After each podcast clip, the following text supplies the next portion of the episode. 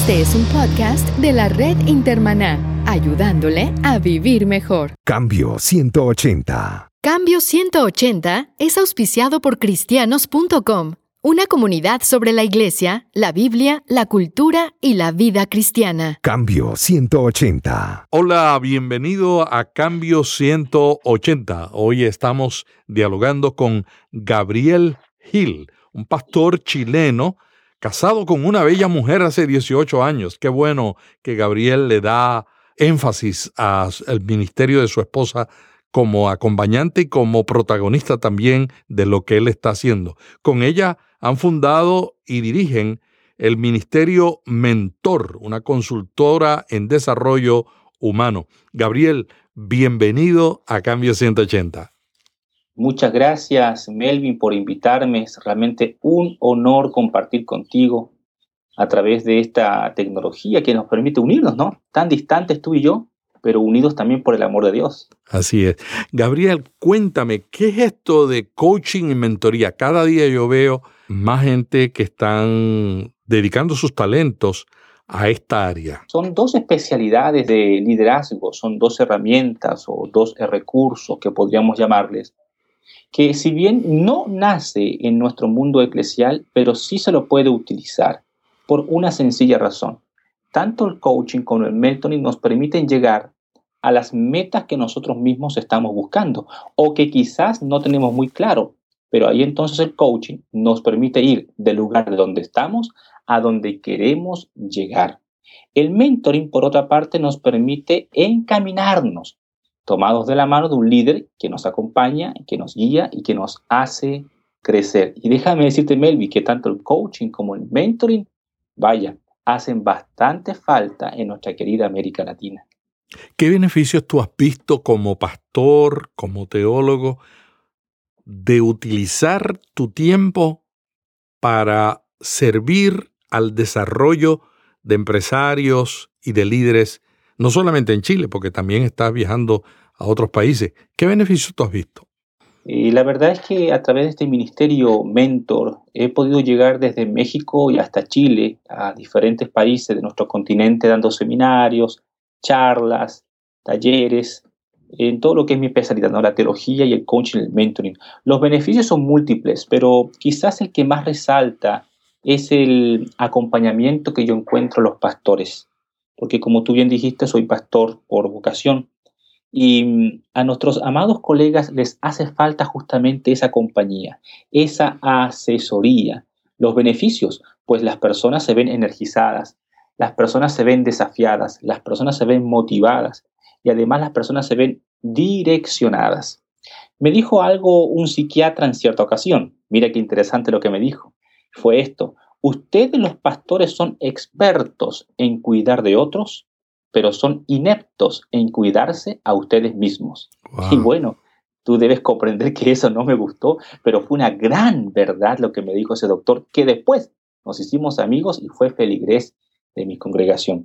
El coaching y el mentoring te permite cuidarte de ti mismo, potenciarte y llevarte a un siguiente nivel según la voluntad de Dios.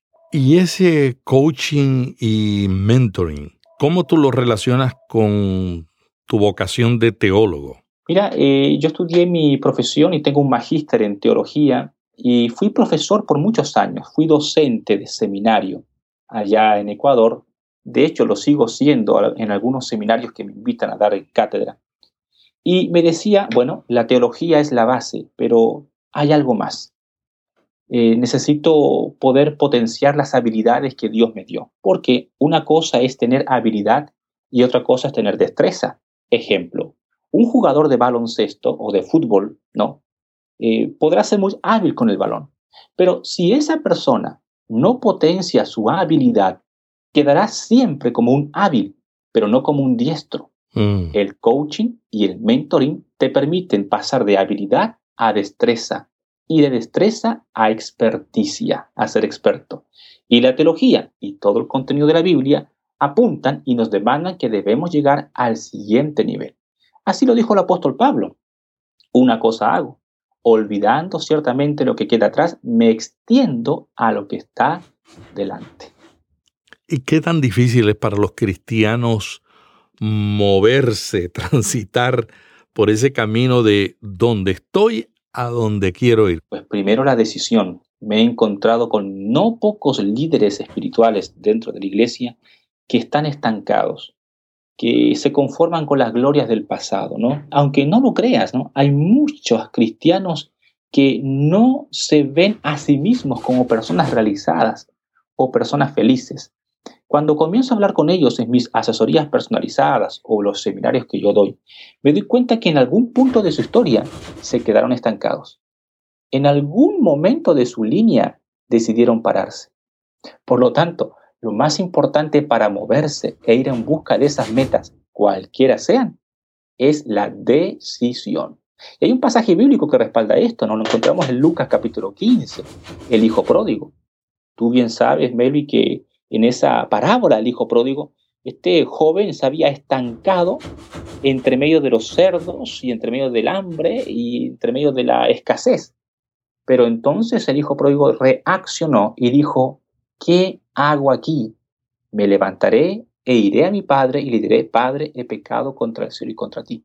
Todo empezó con una decisión. Mm. Él no podría haberse levantado sin antes una decisión. Eh, mira, mira, eh, tú, me, tú me decías, ¿qué es lo más difícil quizás para un cristiano? La decisión. Y lo segundo que yo diría que es lo más difícil es la acción. Hay muchos líderes que viven simplemente en castillos de aire. Decidieron, ellos saben que les vendría bien forjarse metas o proyectos o avanzar a otras etapas en su vida, decidieron, mas no lo hicieron. ¿Por qué? Ellos sufren de una enfermedad. ¿Sabes cuál es? Mm. Esta enfermedad se llama parálisis por análisis.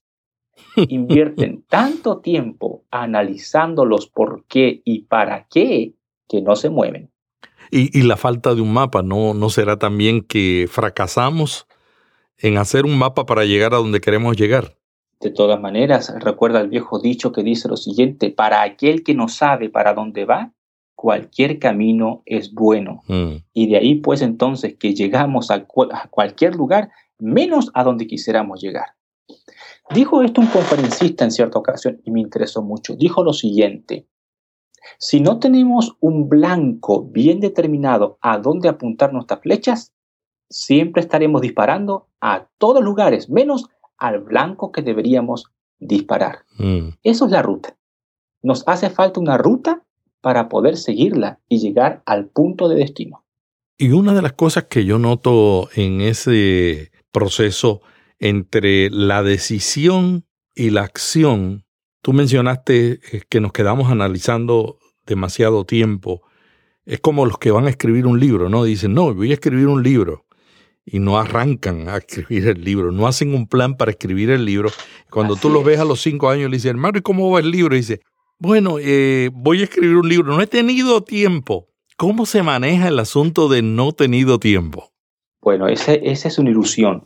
Eh, todos tenemos tiempo, todos tenemos 24 horas al día, todos tenemos 7 días a la semana, 52 semanas al año, pero ya que hablamos del tiempo, ¿por qué será que algunas personas hacen de su vida una obra de arte y otras personas hacen de su vida una miseria, incluso dentro de la iglesia? Hmm. ¿Por qué pareciera que hay líderes que con el mismo tiempo que el Creador les dio, han hecho de su vida proyectos, emprendimientos, sueños cristalizados y otros, como tú mencionaste, que se la pasan en un círculo vicioso de 40 años? Tú sabes, ¿no? Los israelitas dando vueltas por 40 años. Entonces tenemos la decisión, la acción, pero entre medio falta el plan de acción. Ojo, decisión, acción es la meta, pero entre medio, entre un polo y el otro, está el plan de acción. Y esto lo encontramos en Proverbios 21.5, que es lo que dice, planes bien pensados, pura ganancia, planes apresurados, puro fracaso. Pero ahí está el problema, Mel. Hay mucha gente que no planifica su vida. Y como no planifican su vida, se la pasan soñando, idealizando, eh, como el caso que tú dijiste, algún día escribir un libro, pero no hay un plan. Entonces el libro nunca se escribe. ¿Cómo podemos identificar cuando estamos estancados? Las señales.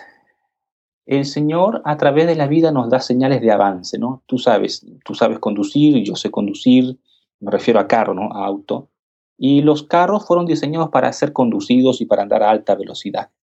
Cuando un carro no se conduce por mucho tiempo y está guardado en el garaje, se llena de polvo, ¿no? Se llena de polvo. Y si no se enciende el motor, también se corre el riesgo de que el motor se estropee con el paso del tiempo, las llantas comienzan a perder aire, qué sé yo, la pintura del carro comienza a no estar tan brillante como antes. Lo mismo ocurre con las personas.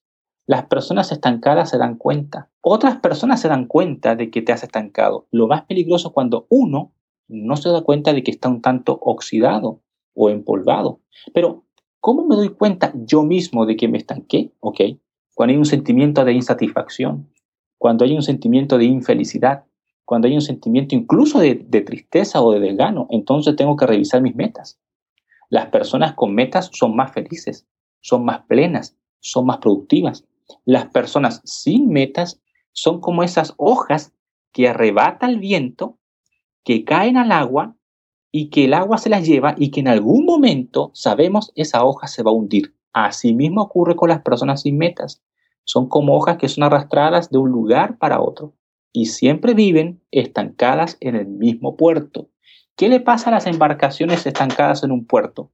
Cuando pasan mucho tiempo en un puerto, se llenan de óxido, que es peligroso, y de conchas de mar y de otras alimañas que van rompiendo el casco. Lo mismo ocurre con las personas que se estancaron. ¿Y qué sobre el aprendizaje? Yo noto que mucha gente estancada a veces se han quedado estancada porque adquirieron unos conocimientos y no siguieron, o sea, no, no tienen la curiosidad. Esas personas sufren del síndrome de Oseas, ¿no? Y no me refiero a Oseas en sí.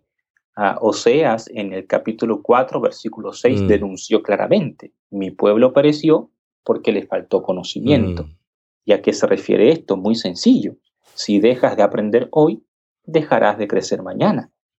Entonces, las personas estancadas o las personas que, que lastimosamente se están paralizando en su vida, en alguna situación, es porque han dejado de aprender. Dejaron de ser el aprendiz de por vida para lo cual fuimos diseñados.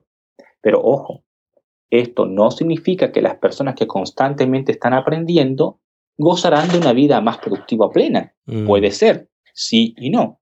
La parte no es la siguiente. No todo conocimiento es productivo. Tenemos que ser selectivos a la hora de qué vamos a leer, a quién vamos a escuchar, qué sermón es el que nos hace bien, qué homilía, etc. Alguien me enseñó lo siguiente, la información sin formación produce deformación. de ahí entonces que debemos tener un espíritu selecto de aprendizaje. Ah, el conocimiento bien seleccionado nos llevará al éxito en nuestra vida. Y eso le hace falta a las personas que están estancadas.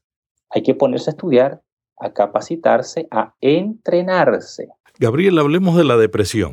En Estados Unidos, en los últimos dos años, ha habido una aterradora situación de pastores suicidándose. Todavía no tenemos eso en América Latina, pero sí tenemos en América Latina señales de pastores deprimidos. Sí. ¿Por qué se deprime un pastor? Como tú sabes, por, por mi ministerio de mentoría eh, me dedico no solamente a acompañar y hacer crecer a, a, líderes empresariales o organizacionales, también a pastores. De hecho, yo le dije al Señor tiempo atrás, cuando fundé este ministerio, Ministerio Emprendimiento, le dije, mira, esto yo lo pongo al servicio también de la iglesia. Y no han sido pocos los líderes pastorales, obispos, supervisores, evangelistas, misioneros que he tenido que ayudar para desarrollar su mundo interior. El tema de la depresión es algo muy común, fíjate, Melvin, muy común. Es un secreto a voces en nuestra América Latina. Hay muchos pastores cansados. Acabo de leer poquito tiempo atrás una tesis de un alumno en México al que estoy ayudando. Justamente el tema es que él entrevistó a 50 pastores mexicanos que estaban al borde del colapso emocional. Hmm. La causa, depresión. ¿Por qué se deprimen los pastores? Yo al menos estuve investigando dentro de mis propios apuntes y con otros autores, y hay al menos unas cuatro causas de por qué los pastores se deprimen más que otros profesionales la, profesión, si se le puede llamar así, pastor, es mucho más estresante que la de otros oficios. Es, trabajar con el ser humano. Yo creo que no hay cosa más difícil que el ser humano. De hecho, el oficio pastoral está, eh, según lo que pude investigar, dentro de las cinco profesiones más riesgosas en lo que estrés se refiere a nivel mundial. Está la carrera de pastor, está la carrera de bombero, está la carrera de psicólogo, está la carrera de profesor, ah, y no recuerdo la quinta carrera. La carrera pastoral es una de las más riesgosas. Y los pastores nos deprimimos, y voy a incluirme porque soy pastor, y, no quiero sonar aquí como a una persona que no pertenece al círculo, no, yo también soy pastor, y de hecho he vivido depresión, por eso el tema lo, mm. lo conozco bastante. Los pastores tendemos a deprimirnos porque no hemos aprendido, en primer lugar, a cuidar de manera sana a los demás. Mira qué interesante, no hemos aprendido a cuidar de manera sana a los demás. Mm. Invertimos demasiado tiempo en cuidar a los demás y, a veces nosotros no ponemos límites de tiempo, de horarios, mm. incluso de dependencia emocional. Hay una segunda causa, Melvin, eh, de por, la que no, por, la cual los pastores nos deprimimos, es porque eh, nos preocupamos demasiado. Nos preocupamos demasiado. Y aquí olvidamos la diferencia de palabra y de contenido entre preocupación y ocupación. Cristo nunca estuvo preocupado, pero sí ocupado. Y ahí está la diferencia, fíjate. Porque la palabra preocupación, etimológicamente hablando, es una predisposición a ocuparse. Cuando yo digo estoy preocupado por usted, hermano, estoy diciendo que, ¿sabes qué? Estoy invirtiendo demasiado tiempo y energía en este asunto sobre el cual no tengo control. Pero Cristo nunca estaba preocupado. Él se ocupaba del asunto. Un ejemplo claro, muy claro. A veces sentimos un dolor en el pecho, ¿verdad? Y lo venimos sintiendo por semanas o hasta por meses, y entonces nos preocupamos. Pero una cosa muy distinta es ocuparse e ir al médico y ver el asunto que nos está pasando en el pecho. Gran diferencia. En tercer lugar, los pastores eh, sufrimos de depresión porque nos sentimos incapaces de dar soluciones a los demás. Qué interesante. Yo me encontré con un pastor antiguo, ¿no? De esos pastores de la escuela antigua, a los que hay que respetar mucho. Y, él me decía, Gabriel, para mí quisiera tener un poder mágico, dijo él, ¿no? Para meter la mano en el corazón de ciertos feligreses y cambiarle el corazón o, o darle vueltas al cerebro, porque yo sé que lo que les estoy diciendo les puede ayudar pero ellos simplemente decidieron no hacer caso. Y, lo que me dijo este pastor de escuela antigua se viene repitiendo vez tras vez. Hay muchos pastores que se deprimen porque ven que sus consejos no son respetados o no son eh, acatados por las personas y al verse incapaces de provocar soluciones en el aquí y ahora en sus feligreses, se deprimen, se frustran. Y ese es un error, Melvin porque nosotros no estamos llamados a dar soluciones. Mm. No estamos llamados a dar soluciones. Estamos llamados a guiar, acompañar y alimentar. Y la cuarta y última causa, por lo menos de las que yo he investigado y en mi experiencia propia, de las por qué los pastores nos deprimimos, es porque no cuidamos suficientemente de nosotros mismos. Y esto nos da para otro tema, que quizás, no sé si tengamos el tiempo o no, que es la gerencia personal. Los pastores no estamos capacitados o no hemos sido entrenados de manera adecuada para cuidar de nosotros primero. El pastor, la pastora, el líder espiritual tiende a cuidar al otro, relegándose a uno mismo a un tercer plano. Y fíjate que eso no es bíblico. Mm. Eso no está en los planos de la Biblia. De ahí entonces, pues, que los pastores, muchos pastores en América Latina, viven cansados, viven agotados, viven deprimidos. Pero ojo, Melvin, pocos pastores van a reconocer que están deprimidos o han pasado por depresión. Pocos pastores. Gabriel, tú nos estás diciendo de que tenemos problemas para poner límites, pastores y líderes. Segundo, llevamos como carga la carga de los demás. O sea, no sabemos distinguir los límites entre ayudar a una persona y buscarle para que encuentre las alternativas a nosotros llevar la carga de la persona. Así es. Y tercero, el problema principal que, por lo que tú me estás diciendo, me da la impresión que eso que tú llamas gerencia personal es posiblemente la más grande de las dos. Cuéntanos más. La gerencia personal es un tema que nace en los seminarios seculares, en los seminarios de alta gerencia, ¿no? de alto impacto, en el mundo secular. El tema gerencia personal quizás es nuevo para nosotros como iglesia, pero ya es antiguo en el mundo de los CEOs o de las grandes organizaciones. Ellos han comprendido que Si el CEO o el líder principal, tú sabes, no se cuida como es debido, entonces la compañía, la empresa, la organización estará en serios problemas. Pero eso no ocurre en el mundo de iglesia. En el mundo de iglesia, el pastor o el líder trabaja hasta 24 horas al día. Incluso me he encontrado con pastores. Trabaja siete días a la semana, enseña, predica, visita, va a ver a los enfermos. Abre la iglesia, la cierra. Exacto. Entonces, ¿en qué hora se gerencia a sí mismo? Ahora, ¿qué es la gerencia personal? La gerencia personal es aquella habilidad que puedes convertir en destreza de cuidarte a ti mismo. Mira qué sencillo es. Mm. La gerencia personal es aquella habilidad de cuidarte a ti mismo. Y fíjate que también tiene base bíblica. A pesar de que estos temas no los vemos en la iglesia, sí tiene base bíblica. En 1 de Timoteo, capítulo 4, versículo 16, el apóstol Pablo es muy claro cuando dice, cuídate de ti mismo y de lo que enseñas. Bueno, y hay diferentes versiones. Cuídate de ti mismo y de la doctrina. Persiste en ello y te salvarás a ti mismo y a los demás. Ojo, ojo en esto. Mira, mira acá cómo se pone el orden divino. Cuídate tú. En segundo lugar, cuídate de lo que enseñas. ¿A qué se refiere esto? Esto es gerencia personal.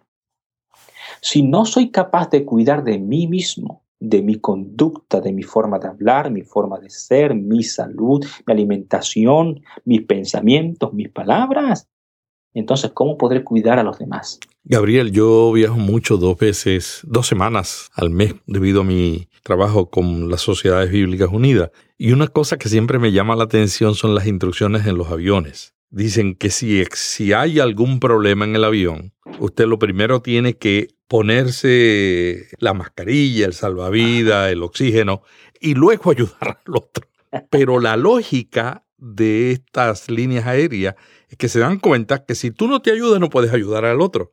Entonces no es, no es por egoísmo, es que para que tú puedas ayudar a largo plazo tienes que comenzar ayudándote a ti mismo. Mira, muchos de los problemas de depresión en nuestros pastores o de tristeza o de agotamiento podrían ser evitados si se ejerciera gerencia personal. En 1 Timoteo capítulo 3 versículo 5, que por cierto está conectado con Timoteo 4:16, ¿verdad? Nos dice lo siguiente, el que no sabe gobernar su propia casa, ¿cómo podrá cuidar la iglesia de Dios? Hmm. Fantástico pasaje, está conectado con el 4:16. El apóstol Pablo aquí lanza una pregunta retórica, lanza una pregunta incisiva. Es una pregunta que va con curva, decimos, ¿no? Hmm. Eh, eh, eh, Pablo te está preguntando, óyeme, si no eres capaz de cuidarte a ti mismo, ¿cómo podrás cuidar a otros?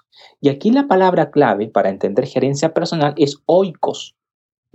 El que no sabe gobernar, su propio oikos, que es casa en griego, ¿cómo podrá cuidar de los demás? Ok, se ha interpretado este pasaje de manera correcta, pero no a profundidad, de que oikos o casa se refiere a familia.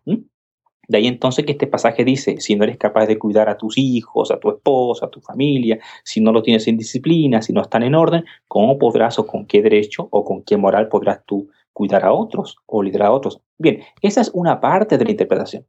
Pero cuando analizamos la palabra oikos, casa, no se refiere exclusivamente a familia. La palabra oikos también habla de la casa primera. Y Melvin, ¿cuál cree usted que es la casa primera, según los griegos antiguos? nosotros mismos. Hmm.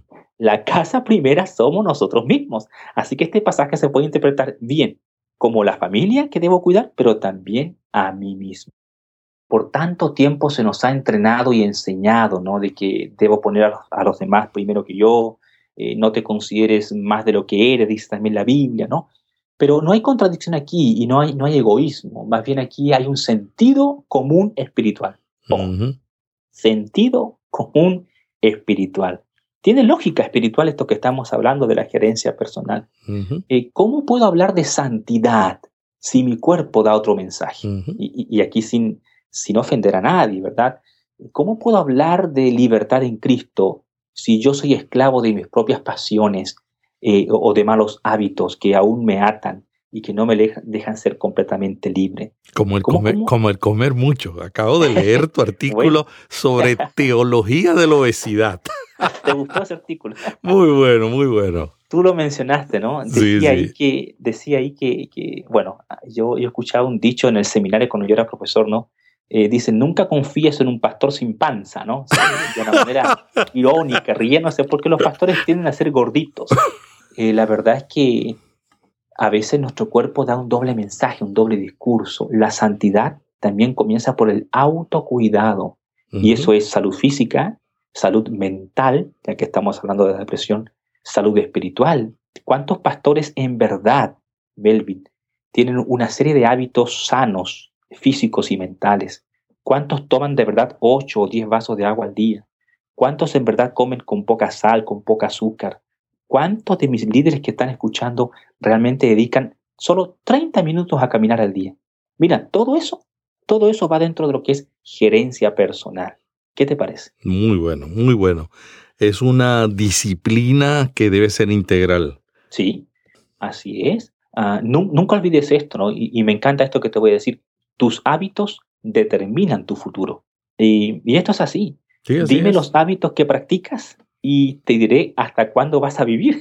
o hasta dónde vas a llegar. Exacto, no en balde en nuestra América Latina la tasa de mortalidad de pastores es alta, a mm. los 50 o 65 años de edad por ataques al corazón, por diabetes, por eh, ataques cerebrovasculares. Cuando tú haces un análisis de su estilo de vida, te das cuenta que faltaba gerencia personal. No se, se, se preocupaban más en preparar el sermón del domingo que en cuidar su dieta, por hmm. ejemplo. Hmm. La carga del pastor, como tú dices, es bien difícil. Yo estoy totalmente de acuerdo contigo cuando comparten la información de que es una de las profesiones, si es que se le puede llamar profesión, porque es más un llamado que una profesión, es una de las profesiones más difíciles. Recuerdo un amigo pastor, pastor ya tenía una iglesia de cuatro mil Le digo, pastor, ¿cómo, ¿cómo usted se siente? Me dice, Melvin, mi mayor carga es que no me acuerdo de quiénes son los miembros de la iglesia. O sea, él había sido bendecido por Dios porque su iglesia, por su estilo, él era un pastor de, de la vieja guardia que visitaba a la gente en, la, en los hogares y la iglesia creció por su estilo de pastor de atención individual. Pero cuando la iglesia creció, él perdió el contacto con la gente. Y entonces su ah. mayor carga era que venía una niña y le decía, pastor, me quiero casar. Y él le decía, ¿tú eres de esta iglesia? Pastor, yo nací aquí, usted me bautizó. Y él me dice, esa es la mayor carga que tengo. Si la iglesia no crece, muchos pastores se frustran y entonces lo toman como algo personal y se deprimen. Y si la iglesia crece también, la carga puede causar estrés y situación. Y si no hay un balance entre la, parte espiritual y la parte física, también se complica más. Gabriel, esta conversación ha estado muy, muy interesante. Ya estamos llegando al final y me gustaría que tú compartieras para cerrar la entrevista qué tú le recomendarías a un pastor que está viviendo la depresión, que está viviendo una etapa de frustración, que no tiene a quién acudir, problema más serio de los pastores, no, no le es fácil abrirse, hablar de este tema con otros. Así es. ¿Qué tú le recomendarías y con esto cerramos? Lo primero es que ellos puedan entender que esto de la depresión es muy normal en el mundo pastoral, que si, si la persona cree tener alguno de los síntomas de depresión, que no se sienta pecador, ni se sienta culpable, más bien que vea que es algo normal, pues hasta personajes bíblicos sufrieron de depresión, como es el caso de Elías, el gran Elías, el mm. profeta del Antiguo Testamento, él sufrió un caso agudo de depresión, mm. ni siquiera una depresión menor, no. Se encerró en la cueva. Y, y, su, su, proceso comenzó antes en el desierto, ¿no? Ahí en Primera de Reyes, capítulo 19. Mm. ¿Qué es lo que yo le recomendaría si yo tuviese un pastor sentado frente a mí y estuviese en una de mis asesorías, yo lo invitaría a leer juntos, él y yo, el pasaje de Reyes capítulo 19 y pudiésemos dar cuenta que Elías sufrió una depresión. Pero esta depresión vino después de un glorioso triunfo contra Acab y los profetas de Baal y de Acera. Entonces uno se pregunta, pero ¿cómo esta persona sufrió de depresión? Y algunos han dicho, Elías era bipolar. No, no es así. No, no era bipolar. Eh, si, si, tú analizas la vida de Elías, que comienza, eh, se comienza a mostrar en el capítulo 17 de Primera de Reyes, su vida siempre estuvo marcada por muchos enfrentamientos, por muchas confrontaciones. No fue perseguido por Acab, Jezabel lo odiaba, también sus contemporáneos, pasó hambre, pasó necesidades. Así que él venía arrastrando ya, venía cargándose con muchas cosas en su vida. Cuando llegó a este pic de la batalla contra los profetas y ganó, eh, eso en vez de ayudarle como a, a, escapar pues de su tensión, le puso más alerta y a eso le sumamos cuando Jezabel lo maldijo.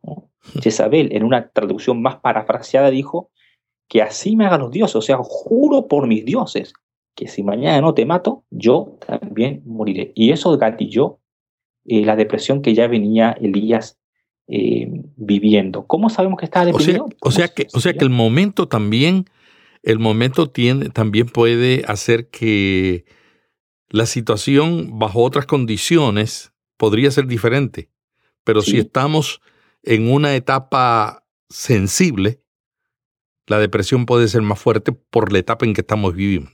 Y, te contesto con esto, ¿sabías tú que mm, los casos de, adulterio en, un pastor, de una infidelidad conyugal, yo sé que ese no es el tema de esta entrevista, pero para darte una respuesta, eh, los casos de adulterio o de infidelidad conyugal por parte del pastor ocurren por lo general después de, por ejemplo, una gloriosa campaña evangelística, una seguidilla de triunfos o de sermones dominicales exitosos, o cuando la iglesia ha llegado a mm. un punto de mucho crecimiento, a esto se le conoce como el síndrome del éxito de la montaña. Mm. El síndrome del éxito de la montaña, que es cuando tú llegas arriba, te sientes el rey de la montaña, te sientes invencible, poderoso. Y entonces, estando arriba, te permites licencias. Licencias que estando abajo no lo harías, porque estando abajo estás en humillación, estás buscando, estás desesperado incluso, pero estando arriba, ¿verdad? Te sientes victorioso y te permites licencias donde ocurren los desastres, como le pasó al rey David cuando se permitió esta licencia y fue lo que ocurrió con, con Betsabé. Pero bueno, mira, si, ese pastor estuviese conmigo, estuviese deprimido, le diría, ¿sabes qué te recomendaría, pastor, no sé el nombre o líder, para salir de tu depresión? Primero, date tiempo para descansar. Date tiempo suficiente para descansar. Y esto tiene respaldo bíblico, ¿no? Dios, sabiendo que su profeta estaba deprimido, ¿qué es lo que hizo en el desierto? Ahí en Reyes capítulo 19, lo dejó que durmiera. Eso dice la Biblia. Lo dejó que durmiera. Así que Primero, pastor, ponte a descansar. Segundo, yo le diría al pastor, come sano. Si tú lees ahí en Reyes capítulo 19, en Primera de Reyes 19, dice la Biblia que Dios mandó un ángel y le dio pan y agua, ¿cierto? Pan y agua al profeta. En otras palabras, lo mandó a comer sano. Muchas de nuestras depresiones, Melvin, se minimizarían si comiésemos más sano. Tercero, tome abundante agua está comprobado médicamente el poder del agua en el cuerpo y en la mente. A veces los dolores de cabeza que tenemos es porque no tomamos suficiente agua. El cuerpo es agua, ¿no? Así es. Tú sabes que tomar suficiente, tomar suficiente agua te da la energía suficiente para esa llamada telefónica extra, para esa visita pastoral de último momento. Tomar suficiente agua te permite estar más alerta. Así que lo que yo le diría es, número uno, descansa lo suficiente. Dos, comienza a comer sano. Consulta un nutricionista y haga una dieta. Tres, comienza a tomar en serio más agua aunque no le guste. Ocho vasos o diez vasos o depende de donde viva, ¿verdad? Cuarto, yo le diría haga ejercicio. ¿No? Aquí está, estamos con el poder del ejercicio. Fíjate que la manera en que Dios le sacó la depresión a Elías fue mandarlo a caminar 40 días y 40 noches desde el desierto hasta Oreb, el monte de Dios. ¡Wow! Le dio ocupación, le dijo, vete y ocúpate, ¿no? 40 días caminando. Ahí está el poder del ejercicio. ¿Mm? Si tan solo dedicásemos 30 minutos al día para caminar, sin llevar celular, sin llevar nada, simplemente caminar, quizás con unos audífonos para escuchar una buena música o una prédica, o simplemente caminar y hablar con Dios, nuestra vida cambiaría. Eh, número 5, tú lo dijiste bien, Melvin, eh, le dio una ocupación, ¿no? Eh, Dios le dio una ocupación al profeta, vete a la tierra que yo te mostraré, ahí a la cueva, luego yo te voy a dar trabajo, tú vas a ungir a Jehú y a Eliseo en tu lugar, etc. Y por último, y con esto yo termino según Reyes 19, Dios le dijo a Elías que debía ver el problema desde una perspectiva plana, plana. En otras palabras, no te ahogues en un vaso de agua. Elías le dijo, eh, estoy solo, soy el único profeta en Israel. Y Dios le dijo, no es así. Hay siete mil más que no han doblado rodilla ante Baal. O sea, ve tu problema desde una perspectiva plana. ¿Es posible salir de la depresión? Sí, es posible salir de la depresión, pero tenemos que ser intencionales. Ha sido un privilegio conversar con Gabriel Gil, mentor, consejero, coach y pastor, pero sobre todo, Gabriel es teólogo y tiene una gran mezcla muy, muy inteligente de, de los aspectos de la teología con el aspecto del desarrollo del ser humano. Gracias, Gabriel. ¿Algo más que quieras añadir para cerrar la entrevista? Yo creo que los pastores y los líderes, todos en general, fuimos diseñados por Dios para, para ser felices, para, para dar lo mejor de lo mejor. Y estamos desperdiciando muchas veces los talentos que el Padre nos dio. En algún momento, Melvin, el Señor nos pedirá cuentas y nos dirá qué hiciste con las habilidades que te di, con las competencias, con las capacidades, con las destrezas. Ojalá, ojalá que nuestra respuesta sea, aquí tienes Señor, lo que me diste lo dupliqué. Y que no ocurra que digamos, tuve miedo y lo escondí.